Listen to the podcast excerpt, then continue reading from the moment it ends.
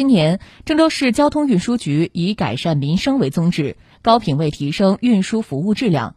据了解，今年郑州市交通运输部门将持续优化公交线网和公交站点设置，推进三环加多放射的快速公交网络和常规公交专用道建设。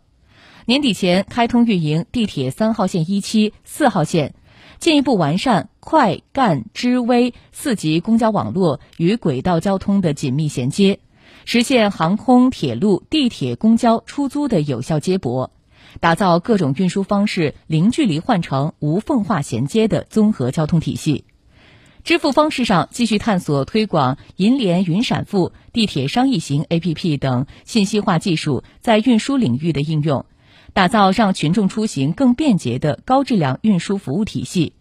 为加快绿色交通发展，今年郑州交通运输部门将大力推进新能源汽车更替，